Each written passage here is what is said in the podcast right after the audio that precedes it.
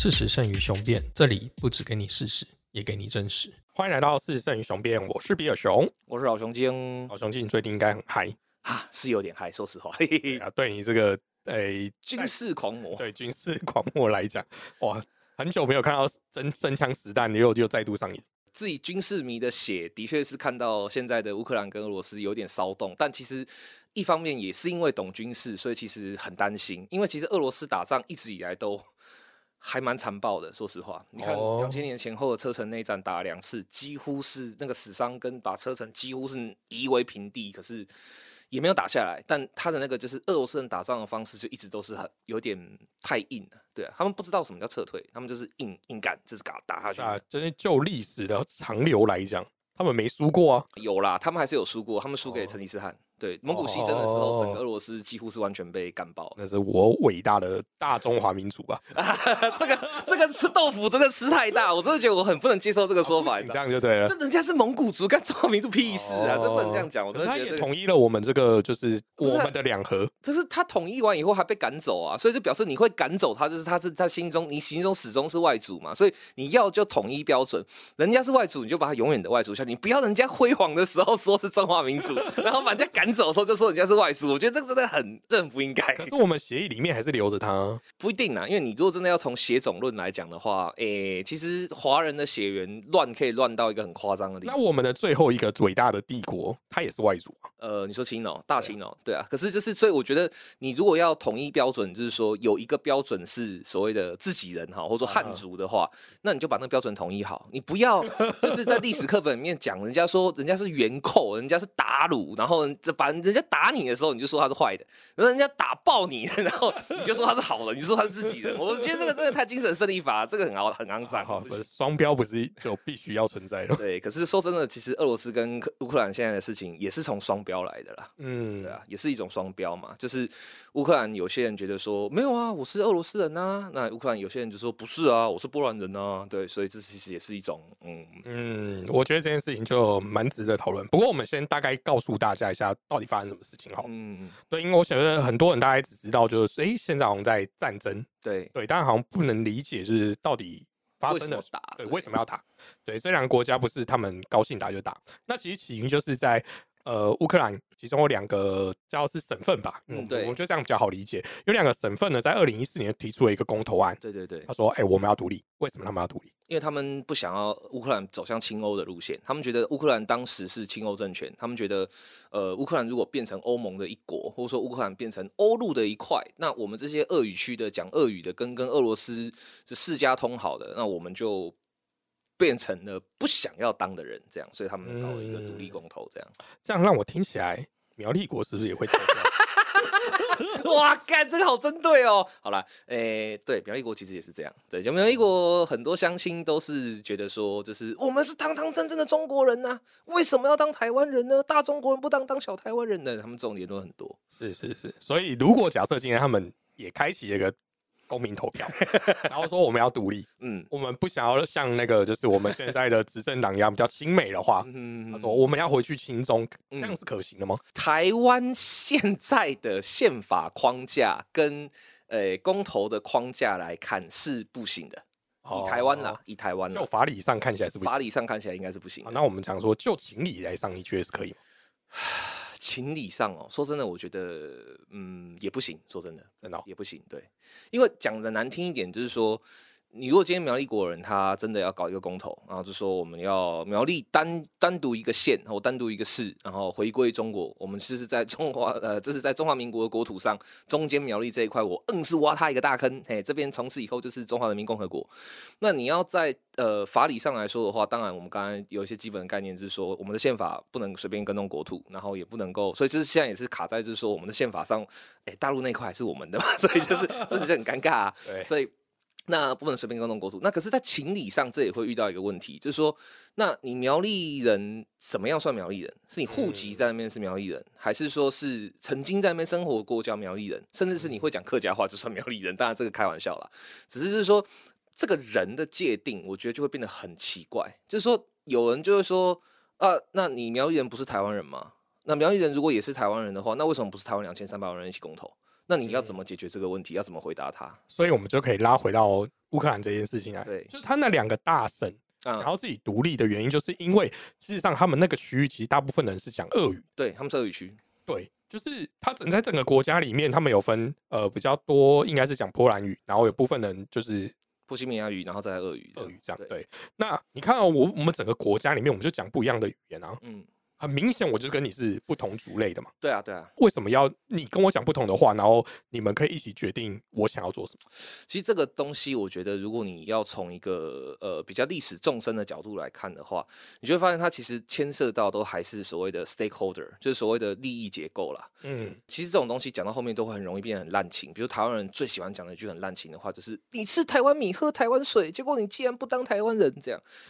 嗯，这种话其实就是同样的逻辑嘛，就变成他的意思，其实它背后的意思是说，你也分享了一部分的利益，既得利益，嗯哼，然后同时我的你的既得利益里面也有我的付出。那你凭什么可以这样子做？这样，所以其实到后面这东西就会变成说，你会发现它真的细切来看哈，或者从历史终身来看，它这是一个账算不清的状态。所以账算不清了，那你当然就不能期待说会有什么理性的结果啊。就利益来讲，说什么刚才说台湾人滥情，说什么你喝台湾水啊，吃吃台湾米，米，对，哎、但不一样哦。就是我觉得乌克兰这两个省份，事实上它很靠近俄罗斯嗯，它的经所有经济贸易依存啊，或者是甚至有可能他们都还会去那边上班。嗯，那所以事实上，它并不是完完全全的叫做吃波兰的米长大的。呃，不是啊，呃乌克兰的米长大，啊，乌克兰，乌克兰，我讲错，没有错，没有错。对，你要这样讲当然可以，可是你知道这东西，我为什么刚刚说以历史纵深来看，它是一个算不清的账？那这个时候他们就会讲啦，那以前在苏联时期的时候呢，大家都是苏联旗下、啊，你是苏联人，我也是苏联人，我们一起打纳粹的时候，我们的血有少流过吗？乌克兰是重战区耶，嗯应该说非常重灾区耶，我们一起流的血啊，那凭什么现在你可以说就是你独立可以不依靠我，你可以完全把我切开？那你凭什么？你祖你你能够活下来，难道不是我们的祖先一起去打纳粹，一起去成功的抗击了纳粹的巴巴罗萨，我们才有办法活到今天吗？那你现在做这种事情就是忘恩负义、数典忘祖，忘记了自己是伟大的乌克兰人。你看这种话就会说出来，所以其实我说他这是一个算不清的账，就是这样。他其实还有很多很多方式，有的是以这种战争的方式比较清楚清晰的可以体现出来说是流血啊，是斗争这样。有一些甚至是以文化的方式，比如说一个最经典的亚洲，就我们很近的邻国日本的例子。嗯日本其实也有一个地方一直在闹独立啊，冲绳。对啊，冲绳以前是琉球王国，对，它本来就是一个国列对国家，它本来是一个独立国家，它的明治的时候才被收进版图。那对冲绳人来讲，也会觉得很干啊。就那以前你都把我当藩属，都把我当蛮族，甚我明明就是首里之邦，我自认为我才是比你们更靠近华夏道统的国家，你凭什么当一个老大哥的姿态？然后到现在你还不把我放在眼里，然后二战的时候你还放任美军在我上面这样乱干，然后你还就是把我丢弃，你就只想要本岛一亿玉碎，你现在凭什么跟我讲说我中冲绳是你日本国的一部分？这样，那你看这到后面都讲来讲去就是一样，就是账算不清楚，你的付出跟你的收获不同的立场的人，他就会有不同的解读，他就有不同的成本，不同的这种账本。所以其实我觉得乌克兰跟 应该说乌克兰这次的这个呃东部大省两个大省独立公投的这个事情，它其实也一样。你到后面这个不管怎么讲，就是算账，反正就大家就是算账。那你的账不等于我的账。对啊，而且这个东西就变成讲开了就很尴尬。其实今天也看到很多新闻画面嘛，就很多乌克兰的老兵啊，或是乌克兰的，就是呃有经历过二战那一代的阿公阿妈，嗯出来指着那些俄罗斯的士兵骂，就当初我们是一起枪口向西，把纳粹赶回柏林，你现在在干嘛？你有什么资格？你有什么脸面在我们的领土上做这种事情？你知道你阿公就是呃，你你知道这是我阿公，或是你应该要叫阿公的人，曾经多多浴血奋战，才有你今天这个小混蛋吗？这样你说这话真的你要怎么面对？我都每次我看到那个画面，看到那个东西的时候，我就觉得，我靠！如果我是那个俄罗斯士兵，我真的应该会觉得很，哇靠，怎么办？这真的拿他怎么办？这样对啊，那这样子来讲，我觉得他们有共同的一个就是历史上的渊源。嗯。那我换成另外一个比喻好了，嗯。踩在我们现在台湾的这片土地上，啊，有一群人其实跟我们来讲没有所谓的历史渊源，哦。那就是我们的原生原住民。哦哦哦哦哦，台湾的这些原住民呢，他事实上就是本来就活在台湾这个岛，对。是呃，不管是后来的汉人移居，或者是后来的国民政府来台，嗯，好了他们有跟我们有什么，例如说联合共同抵抗外侮啊，或者是文化上啊，或者是语言上啊等等之类，基本上都没有关系啊。那如果今天是原住民自治区，如果假设有这个地方他们说他们要独立，那这样可以的吧？好问题，而且你这个切入点切的非常非常的漂亮。我跟你讲，原住民这个议题刚好，呃，啊这个议题其实有点危险，不过我们是理性的，所以我们就就理性的讲。原住民这个议题刚好可以凸显出来，就是呃，乌克兰跟俄罗斯这次事件里面的一个最尴尬的点，就是双方都没有道理的点。嗯，就是你看，像台湾的原住民，我们都知道曾经有过呃一个很不礼貌的称呼去区分他们，叫生番跟熟番嘛。没错，平埔族的在平地原住民就被视为是熟番嘛，然后现在还有平埔族吗？其实几乎都被完全同化了对。然后呃，所谓的熟番，事实上也就等于是说，他一部分的以不管是威逼利诱，或者说自己的选择，他放弃了他自己的原本的族群认同。那你今天呃变成熟番，然后并且融入在既有群体里面的这群人，你要去骂他吗？你要把他当成呃国民政府的那个逻辑一样说，你们是台奸，而且是真台奸，你们是最早一批背叛了台湾的人，你们有那个我们有那个脸面，我们有那个资格去讲人家这个事吗？其实没有。嗯，所以其实这里面就牵涉到原住民这个议题，我觉得刚好就可以牵涉到一个很有趣的，就是这个事件里面的另外一个面向哈，就是说，如果我自己可以选择的话，那这个选择又不是用公投或是用法理可以说得清楚的时候，这个账是算不清楚的时候，那这个自我选择要不要被惩罚，要不要被呃不管是军事力惩罚，或是文化上的惩罚，甚至是呃骂名上的惩罚，它到底有没有合理性？如果它本身就是没有合理性的，那以这个当借口来当战争的理由，是不是非常的扯？就非常的没有道理。这样，因为讲难听一点啊，台湾的原住民，好，你真的要说他是原住民的话，那你还是得要给他一个时间点啊。那以南岛语系目前的就是考究来看的话，它大概是新石器时代的时候才来的。那你能够确保在新石器时代以前没有原住民吗？搞不好那个时候也有啊，只是后来来的这群南岛语族就把人家杀光啦。嗯，那我们要去怪罪他吗？我们要去骂他们吗？所以就变成说，呃，我觉得这里面牵涉到一个很残酷的话题啦，就是说，除了刚刚讲的以历史纵深来看，这种问题都是因为账算不清楚之外，另外一个问题就是说，到底谁有资格去责难你是叛国贼，或者说你不能这样选择？那如果说其实大家都没有资格责难的情况下，那公投不公投又有什么差别？对啊，其实这个是它更深层的面向啊。所以原住民刚好，我真的觉得刚好是一个很漂亮的切点。对啊，所以你看到，如果今天这个又回到你刚才讲，就是如果今天是原住民的议题，他自己发起了原住民的公投，嗯那你就会讲，哎、你在台湾就是那么十分之一而已，嗯嗯嗯嗯，哎那你怎么不让两千三百人一起帮你做公投？这件事情就不合理啊。对，没错，没错。所以说，其实呃，就刚才讲的，你刚才第一个问题嘛，就是说这个事情在法理上合不合理？它不合理，对不对？我们说在法理上也不也不行。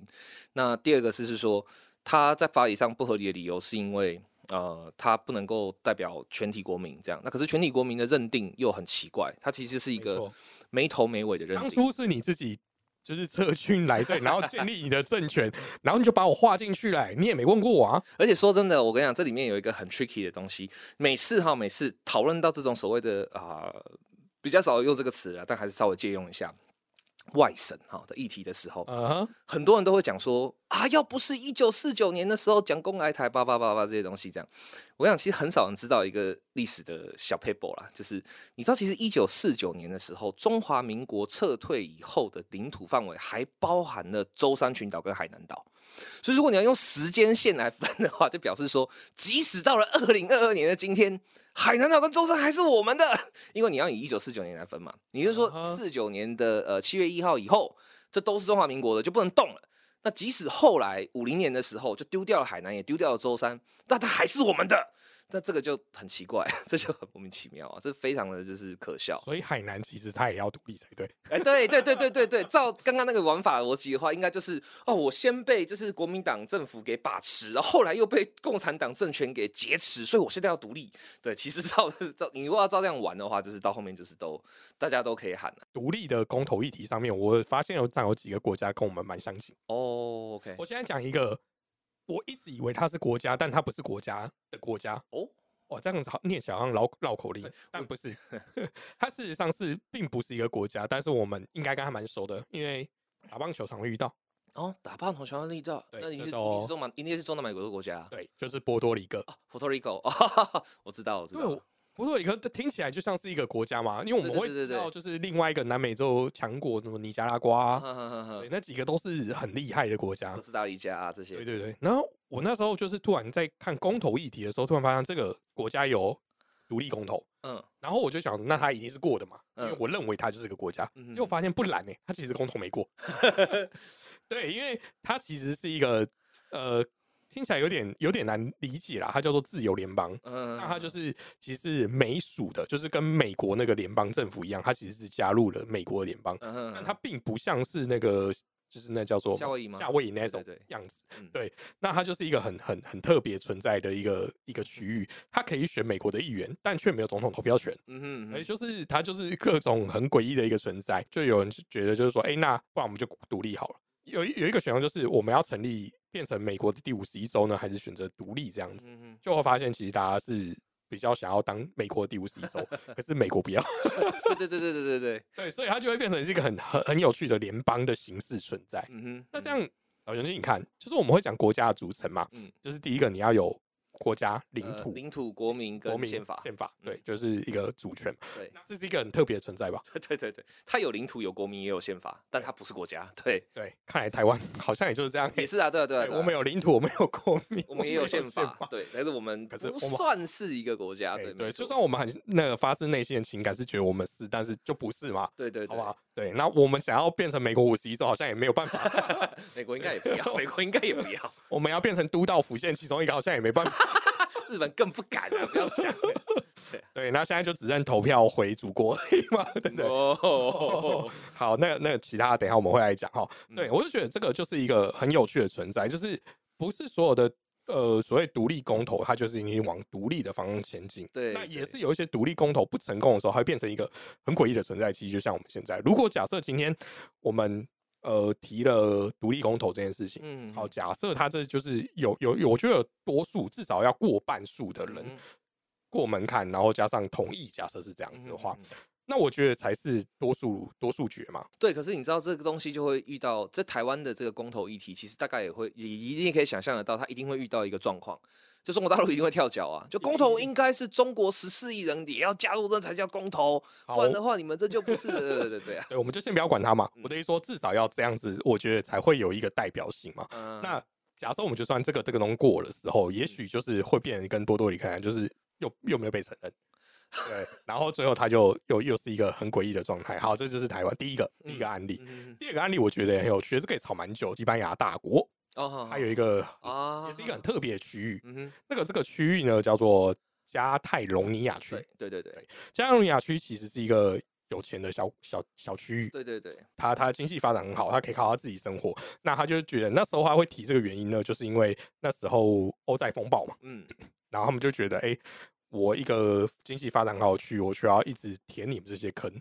哎、他就想要自己独立出来。嗯那加上其实有一个很大的点，就是我们刚才是有提到的，它其实跟西班牙基本上讲不同的语言，对对对，他们是独独立的方言，对，而且人种也其实应该不大一样，算不一样其实不大一样，对，那其实这件事情回到台湾来看，就是我们台湾其实也是一个经济独立的个体。嗯，刚才波多黎各是因为他对美国的经济依赖性，依赖性很高，所以他希望变成美国五十一州。嗯那其实台湾它它虽然就是我们对对岸的出口就是贸易其实是一个很大的依存性，但事实上我们对其他国家也是有这样子的贸易的，毕竟阶级用人走过来啊，所以也不是也不是美路，也不是唯一要必须要靠对对岸嘛。那这样比起来，就是说，哎、如果在一个经济独立的状况下，其实就跟加泰隆尼亚区一样，我们事实上是可以独立，而且你要想说我们的语言很像，嗯。但事实上你也可以说我们有一点不一样。嗯，对，就是你你像其实最近大家很多人会调侃那种就是呃对岸用语啊。啊，啊，对，就是不要再用视频啊啊之类的这些事情嘛。就是我们虽然听得懂，但我们就不想这样用，嗯那就，代表你其实在语言上不同嘛。那就跟一样，波兰文跟俄文其实也蛮相近的，但他们有一部分东西是不一样，嗯哼，嗯就大概其实类似这个意思。所以语言不同的时候，其实就可以很明显区隔那个群体的的的区别这样子。嗯可是这件事情投票哦，事实上有过，对，啊过了，但就变成西班牙不承认。对他也可以不承认啊。哎、就像如果假设今天我们投过的时候，虽然不承认嘛，就是现在就是大家要讲一边一国，对吧？什么什么联啊九二共识到底是不是共识这件事情，嗯就会吵很久。嗯对，那我觉得还有第三个案例也可能更有趣，嗯，这个案例就是我们在那个北美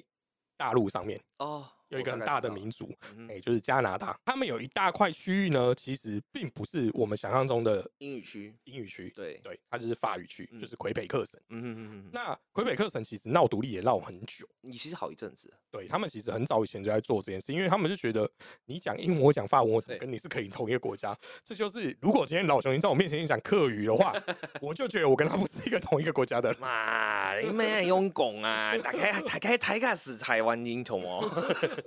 对，就是你会知道，就是说这个毕竟文化跟语言就没有交流，就没有那么密切的交流。那你要硬把它凑成一个国家，其实也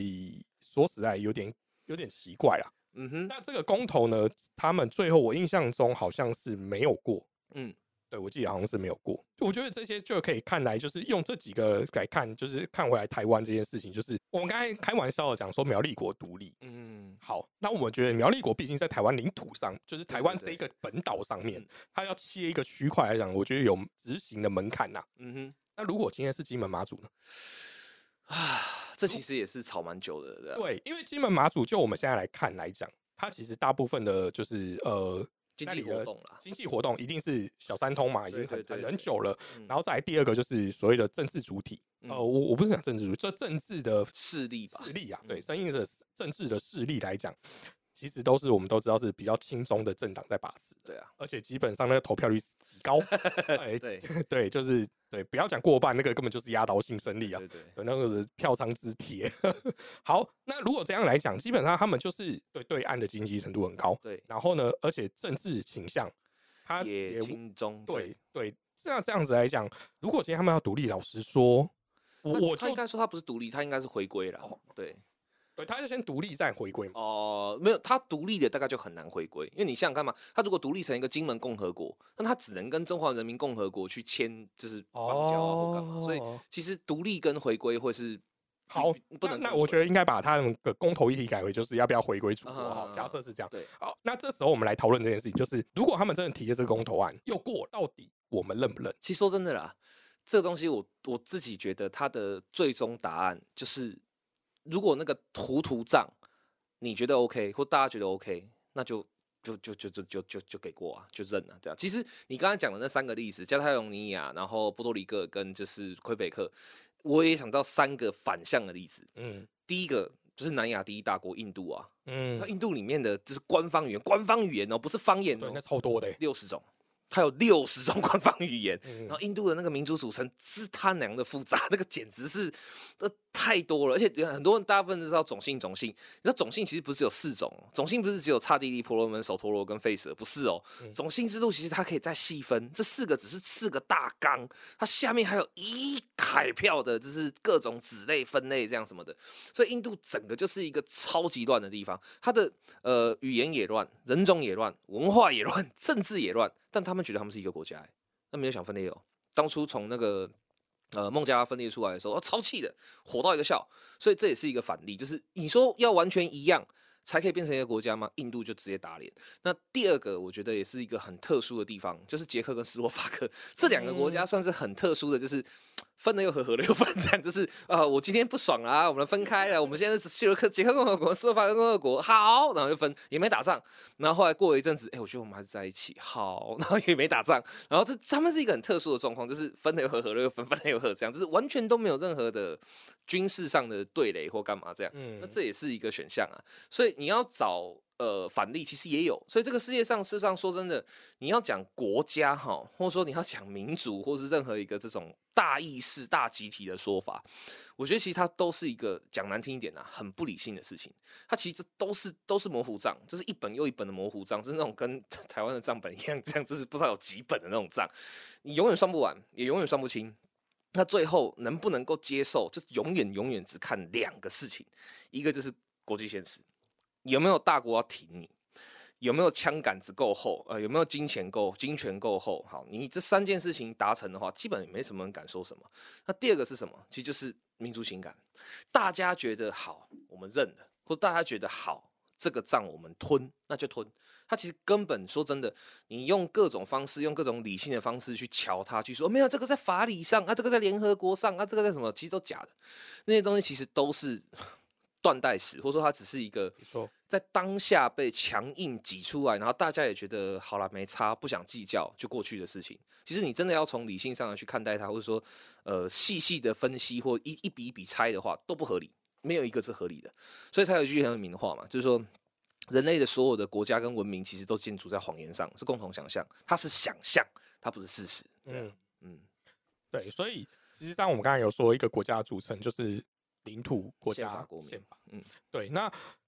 有人这么说，就是真正构成国家的，并不是这三个要素而已。对对对。其实刚才老熊金就提了，其实很大的一个点就是国际认同。你虽然拥有这些事情，但你在国际上不被认同，嗯，你想再多都没用。没错，没错，对啊。对。那我觉得卡在就是台湾的这件事情，就是就是我们现在遇到这件事情了。好，但我觉得这个就。反正大家已经吵很久，我们就不提。我们再把视线拉回去，就是我们今天的，就是乌克兰跟俄罗斯这件事情。老实说，我不确定，就是国际认同如何。其实我的理解是，其实国际现在就是大家就是在西瓜味大便了，就大家都在等着下筹码。你看。现在的亲欧派的这个总统，俄罗斯的总统，他就是说，就是有谁愿意站在我们这边？就欧欧盟二十七个国家，没有一个敢讲话，大家都在那边歘着等，在那边嗯嗯，就在那边嗯，对啊，美国也是啊，你是北约的老大。嗯，是当年冷战二级结构下建一手创立的北约，然后一手把北约扶大，然后建立了一个又一个封锁线的。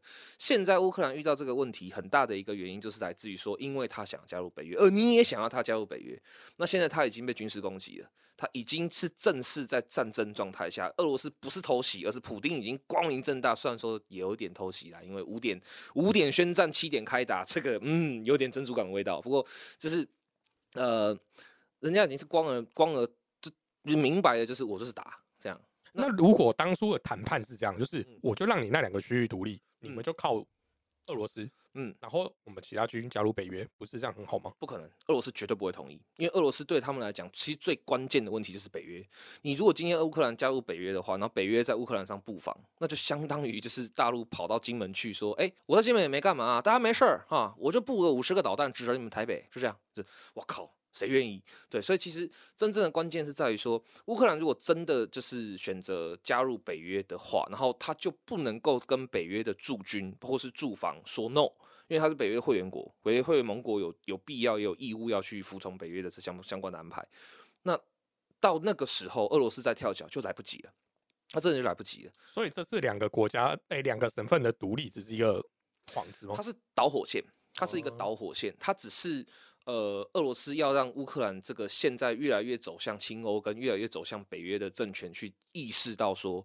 你不要以为你独立就了不起了，你还在我大俄罗斯的影响下。当年苏联的时候，大家是一挂的，对，那你多少底气，你多少能耐，我也都知道。你不要以为你现在独立了，就真的可以在我家后花园乱搞，不可能。对，其实我觉得他最大的目的是这个了，对啊，嗯嗯。所以其实，呃，换句话说，也就是说，呃，这个东西其实很多人应该说，我们因为亲美的关系啦，台湾比较亲美，然后台湾也比较，呃，是属于自由国家的阵线，所以在台湾大多数媒体报道跟大多数的呃说呃，就是这个事件的侧写上，都选择的是亲呃同情乌克兰，然后谴责俄罗斯，但其实说真的。呃，当初乌克兰那东边的那两个是省份加加泰隆亚地区，不不不加泰隆亚那个什么呃呃加罗斯还是什么呃，反正加罗萨是不是忘了？反正就是在那个地区在公投的时候啊，乌克兰政府是有出兵镇压的哦。而且造成了死伤不少，有上嗯千。乌克兰也有把手弄脏，他早就已经动手了，而且这是动手的还是对自己的国民哦。对啊，嗯虽然你当然可以说啊，你国民都已经说要公投要独立了，不打他，你当然可以这样讲。可是其实就是对俄罗斯来讲，他也是一样啊。他觉得说啊，你这两个国家的人，你你两个地区的人就是想当俄罗斯人啊。他都已经跟我老大哥这样讲了，然后你还这样出手动他，然后现在你还要加入北约，那人家都已经在那边跟我哭，跟我求援了，我不保护他，我保护谁？嗯所以事实上，在立场上，或者说在本质上，这两国其实狗咬狗。乌克兰也不是干净的，嗯俄罗斯也不是全然没有道理，嗯所以这就是现在这个事情最最让人头痛的地方，就是这个战争到现在已经变成了一个，就是你也看到，你也看到，这是那个乌克兰总统他的声明嘛，他现在才有一点服软，就说我们从来不是你的敌人，好，我们有共同的文化，我们有共同的历史，然后讲这些话，然后最后还是不得已要放话一下说，你如果攻击我们的话，你会看到是我们的正面，我们不会用背面对着你，我们会全力抵抗，怎样怎样怎样什么的。但其实到现在这个地步，就已经变成是，其实说实话就是一一气之争啊。嗯乌克兰就是赌一件事啊，你北约到底要不要帮？我欧陆盟国到底要不要帮？你帮，俄罗斯也不敢打声，因为如果他他真的美北约真的出手，美国真的出手下去的话，俄罗斯还要继续这样子赖着干，那个就真的危险了，那个就不是区域问题了，那个可能就变成是全球问题，甚至是更严重的问题都有可能。嗯所以乌克兰就是赌一口气嘛，就是你北约到底帮不帮？那俄罗斯也是赌一口气啊，你北约到底要不要放？北约如果这个时候，哈、他说好，我们为了要维持区域的安定，我们希望我们先暂缓乌克兰加入北约的计划。我希望两国你们两国先停火。跟俄罗斯，你马上就好、啊、来停火，我没差。乌克兰一定也会马上说好，我停火，我们就来谈这样。所以其实现在这个最吊诡的状况就是，北约你到底要怎样？他到现在还在摇摆啊，就拜登政权现在都还在摇摆啊，你嗯到底要干嘛？所以其实这个东西，唉，我觉得他最让人头痛的地方就在于这里，就是这两国其实在呃语理上啦，或者说在立场上各自有站得住脚的地方，但 促使了这一切从摩擦，然后压力升高，然后到实际开战的美国。还在那边袖手旁观，我觉得真的是很没武德，这真的是很很很 脏啊！可是我觉得这件事情从头到尾都有一件很有趣的事情，就是另外一个泱泱大国竟然一点动静都没有。啊，中国、哦、哎、没有啊，一定的啊、因为这对中国来讲，这个是一个很敏感的事情，就是他们也知道这个一定会被对比，一定会被对比，就是俄罗斯等于中国，乌克兰等于台湾，他们也知道，所以如果他们现在 他不管他不管挺哪边都不对啊，我挺俄罗斯，让人家就说啊，你看嘛，你果然狼子野心啊，台湾要准备好啊，然后美国就哦，你们台湾再靠近我一点，他也不喜欢这样嘛，他挺乌克兰，俄罗斯直接跟他翻脸呐、啊，我、靠呗，那怎样？现在不不跟我当朋友了是不是？可以啊，天然气有收回啊，只是该该有东西我都拿回来啊。然后你现在很想要跟美国当朋友，是不是？可以啊，我帮你再踹一脚。他也不敢得罪俄罗斯啊，所以对他来讲，现在真的是点点，我不能讲什么啊、我挺哪边都不对啊，然后哪边我都会被针对啊，所以我就真的真的嗯就不讲。对啊，虽然说我们一直说就是事实胜永远不太跟风嘛，但因为我觉得今天这件事情，其实我觉得他不算跟风了。我觉得也不算，因为其实它的确是可以类比很多，而且我们今天也讨论了很多相关的、类似的或者是呃接近的国家，或对，者因为最近开始，其实我觉得有一些事情我们要开始，哎、应该又要开始动起来了，那就哦是今年又是选举年了嘛。啊，对，对啊，那我觉得这件事情开始一定会在各个议题上面，就是不断的，我觉得渲染。嗯，对，可能各大政治人物都会渐渐出来表态。那为了我，我只是想着，为了让大家不要就是太容易的被被带风向。嗯嗯哎、对，因为我们刚才其实两个立场我们都大概讲了嘛，就是独立不独立啊，独立的好处，不独立的好处，这些其实我们然后加来龙去脉，大概都跟大家讲了一下。我希望你们下次在听到各其他资讯的时候呢，可以先听回想一下，说，哎、我上次在视胜于雄辩好像有听到不太一样的观点，嗯嗯，或是不太一样的资讯面向。对，对，或者就是就像我们刚才老熊今天有讲，就是其实俄罗斯也对，乌克兰也对，应该说他们各自有立场，而且他们的立场场其实你说实话都都有合理性，并不是完全像就是呃某一些人认为的说，俄罗斯邪恶帝国，它是战斗民族，它好坏，没有，其实真的不是这样。而且呃这这边也可以再提供一个更反向的 N 题中的 N 题，这样就是呃俄罗斯境内其实现在反战的声浪很高，嗯，因为其实对俄罗斯来讲。呃，近代从他从苏联解体，一九九一年解体以来，哈，然后到他变成独立国家国协，然后后来又重新就是好不容易拉起来，变成又重新回到俄罗斯共和国这样。呃，其实，呃，在这个过程中啊，俄罗斯，呃，应该说苏联开始啦，哈，晚期苏联到近代俄罗斯，他几次出兵都很惨痛。你看，苏联到导致苏联解体的一个很重要的一场战争，苏联入侵阿富汗。这场战争其实对苏联来讲非常的伤，他投入了大量的人力、物力、金钱，然后得到的是一个你果然也是帝帝国主义的骂名，这等于是把苏联过去整个人设都崩掉了。你过去一直是什么？你是第三世界的领袖，嗯，你是独裁者的的，你是反对独裁的人，你是反对帝国主义的人，那你现在出兵阿富汗是为什么？所以其实苏联这个对阿富汗的战争开始。呃，它其实是导致苏联崩坏的一个很大很大的一个间接原因。那后来你看，他到成立了俄罗斯共和国之后，两次车臣内战都没打赢，而且都打得非常惨。然后他出兵哪里？他去干涉叙利亚，轰炸叙利亚，这样，然后就是被国际社会制裁，这样。所以其实俄罗斯近近期啦，虽然他还是保有相当的军力，俄罗斯依旧是在呃军事力量上，在世界上还是数一数二的大腕，还属还是数一数二的非常强大的国家，但他出兵就没好事。他很少从就是苏联解体，就是九零年代前后，他几乎没有在任何出兵或是军事行动上获得任何的好处，几乎没有。嗯，所以对俄罗斯人来讲，他们也会觉得很奇怪，就是啊，都已经就是证明那么多次了，我每次只要出兵就没好事。我股市也跌啊，然后我工作也少啊，然后我就是也要面对我家人丈夫可能回不来的状况。俄罗斯俄军死伤也蛮严重的，对啊，这这些问题都存在的情况下，你为什么还要出兵？到底为什么？其实俄罗斯境内也有这样的声音，而重点是乌克兰境内有没有不一样的声音呢？事实上也有。嗯，乌克兰境内事实上有人真的就是像刚刚比尔熊讲的一样，就认为说，不是啊，他都已经公投了，然后现在为了两个已经公投而且确定要离开我们的省，你把全国拖下去干嘛？你当时如果就同意呢？如果当时同意说把这两个省就给他们了，反正他们也公投了，他们也的确是讲俄语的，他本来也就是非我族类了，那你这是不是解决这个问题了？干嘛一定要弄到现在全国都在炮火之中，全国都要动员，然后死伤都已经连首都基辅都已经快撑不住了？你为什么？为什么一定有人这样觉得？嗯，事实上有，而且也不少。所以说，其实。嗯，就像刚刚比尔熊讲的，不只是政治，就政治是一切的源头，也可是一切的延伸嘛。嗯，